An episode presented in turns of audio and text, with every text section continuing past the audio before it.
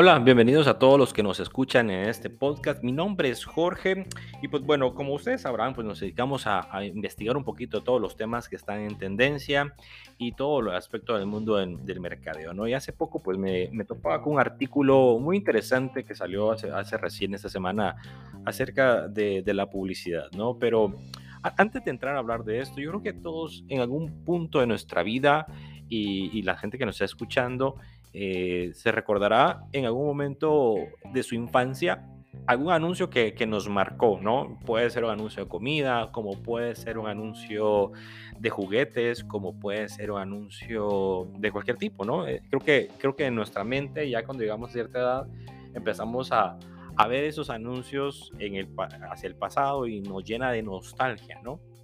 Y, es algo que a muchos nos, nos gusta, ¿no? Vemos un anuncio y nos recuerda inmediatamente no, nuestra infancia. Pues bueno, ¿por qué, ¿por qué menciono esto? Porque recién acaba de, lanzarse un comunicado eh, de Unilever, que Unilever pues es, es la dueña de, muchas marcas, eh, no voy a mencionar ninguna para no dejar otras por fuera, pero digamos que maneja muchas marcas de, de diferentes ramos, ¿no? Hablamos, por ejemplo, de productos para el hogar, productos para la cocina, productos para el baño, es decir, tiene una gran cantidad de productos y pues bueno, eh, Unilever acaba de hacer un comunicado que, pues a, muchos ha sorprendido, eh, lo cual habla, habla de una forma interesante de lo que puede venir para muchas otras marcas que compiten también dentro de este, dentro de este segmento. Bueno, Unilever, para ponernos un poquito de contexto, Unilever pues ha comunicado que a partir del 2023 va a hacer un apagón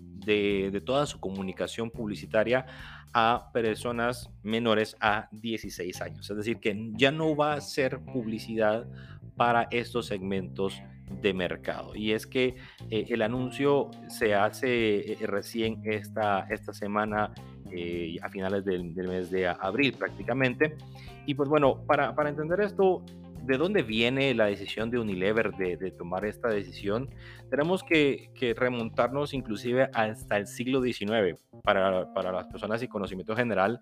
En Reino Unido, desde, desde el siglo XIX, a, mitad del siglo XIX, ya existía cierta normativa o cierta prohibición para que las marcas llegaran a, a estos públicos con anuncios publicitarios.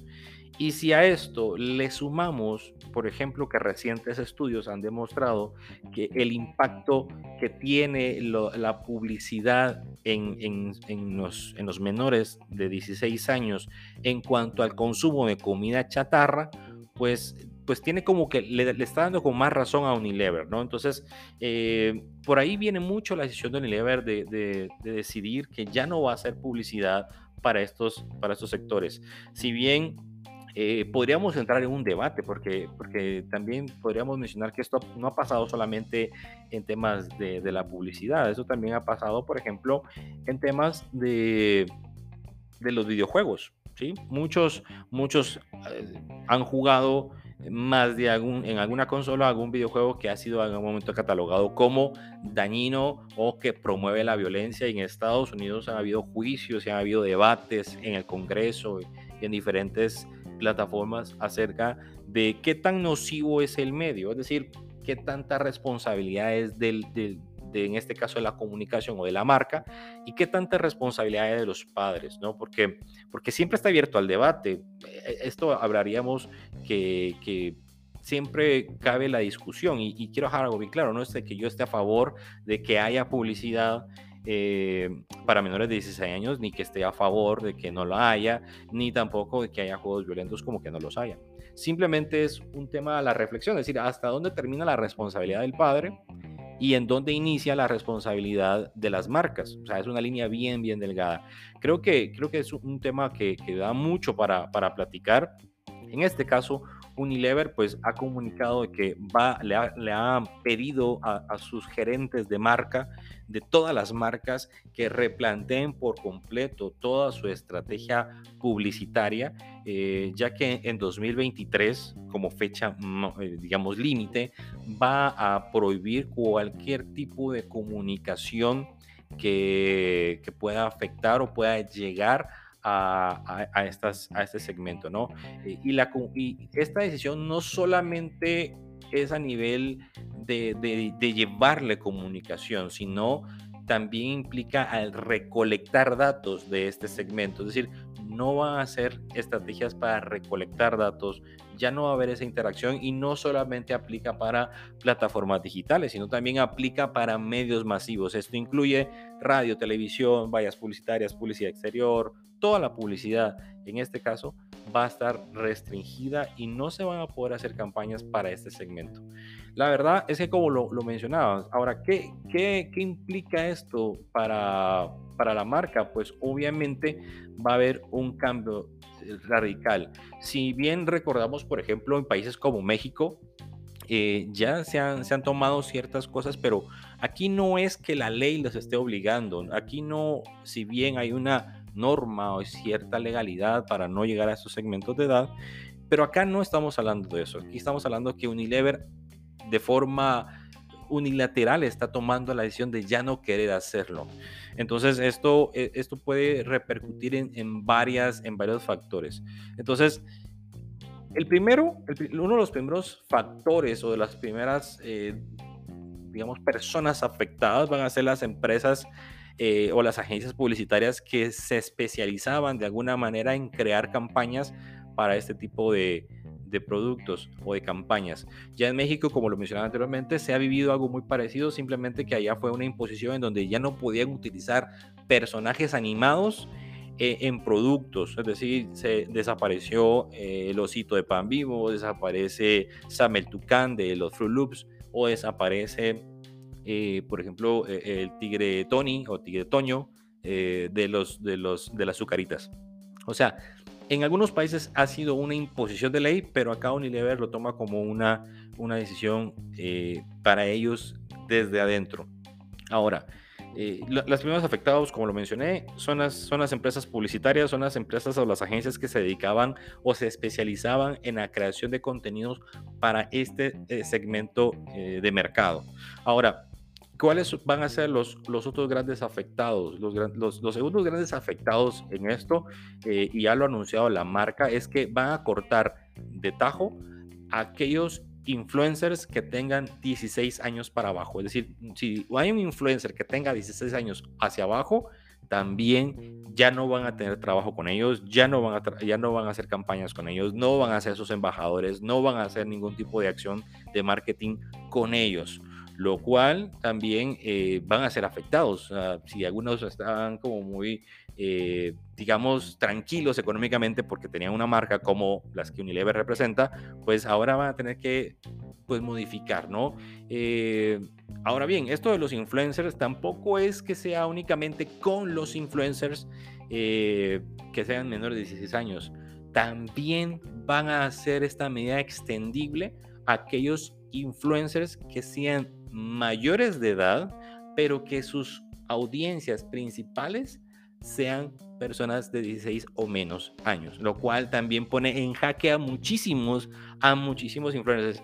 Eh, tal vez muchos hemos visto eh, más de algún influencer de más de 30 años, de más de 40 años, que sigue jugando en plataformas de streaming o está jugando eh, en alguna plataforma algún juego que es puramente infantil o inclusive papás que tienen niños y hacen canales de YouTube o canales de Instagram o canales de TikTok y se dedican a creación de contenido y sus públicos objetivos son en su gran mayoría personas de 16 años o menos, lo cual dice y refuerza que Unilever también va a cortar relación con ellos lo cual también serían otros afectados de esta decisión. Y no estamos hablando de una empresa pues pequeñita, estamos hablando de Unilever, o sea, sí va a haber un, efecto dominó que, va a repercutir no en un país, en muchos países esta directriz va a ser tomada y va a ser aplicada.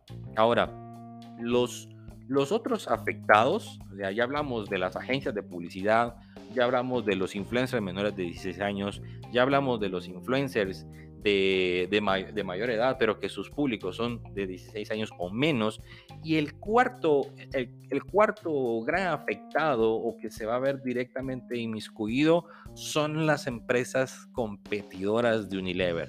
Porque Unilever está sentando un precedente en el cual obviamente se va a catalogar como una empresa virtuosa, es decir, se está autodenominando de forma indirecta, si lo queremos ver así, como una empresa que se preocupa por los niños y porque no quiere ser partícipe de, una comunicación que puede ser nociva para, para este segmento. Por lo tanto, se desmarca de esto y pone un estándar o pone un ejemplo. Las demás, es como cuando alguien se baja del barco, las demás que están en el barco van a tener que voltearse a ver y decir, lo seguimos y, nos ponemos a la par de él o eh, tenemos que quedarnos acá. Han pasado casos a nivel publicitario muy parecidos como el que estamos viendo de Unilever. Eh, sobre todo el tema de, las armas, recuerdo un caso de, manejo de armas, por ejemplo, pero incluso del tabaco, el tema del tabaco también ha sido un tema que, que se ha visto inmiscuido en, estos, en este tipo de, empresas que se quieren salir, pero luego empieza otra empresa en donde le da vuelta al mensaje y se puede posicionar. Es decir, las empresas competidoras tendrán que analizar, porque Unilever no, Unilever no es cualquier competidor, tiene marcas que son líderes en cada uno de sus mercados y van a tener que replantearse, decir, bueno, ¿qué vamos a hacer? ¿Vamos a, seguir a Unilever o, nos va a beneficiar o, o, quizás pase lo contrario. Es decir, puede ser que diga la gente, ok, ¿sabes qué? Eh, tú también te saliste, pero Unilever fue primero y por lo tanto el que pega primero pega dos veces. Entonces ya no importa que lo, que lo hagas o no lo hagas, porque como ya lo hizo Unilever, ya tú ya no vas a hacerlo.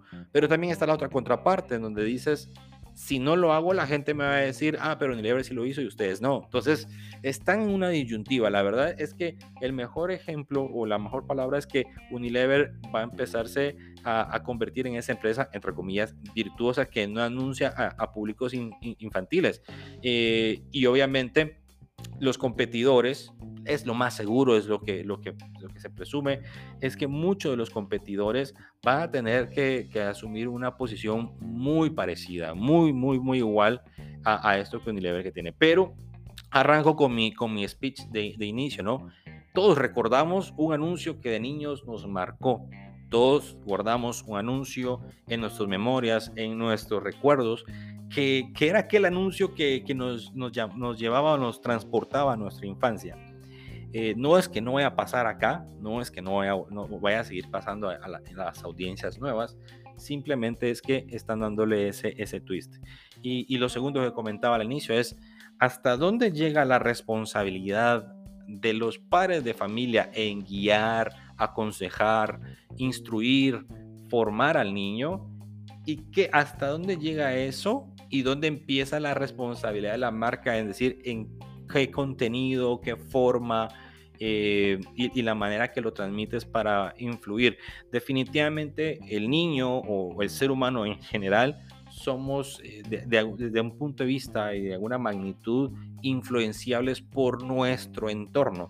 Y nuestro entorno incluye también padres, medios de comunicación, marcas, todo esto.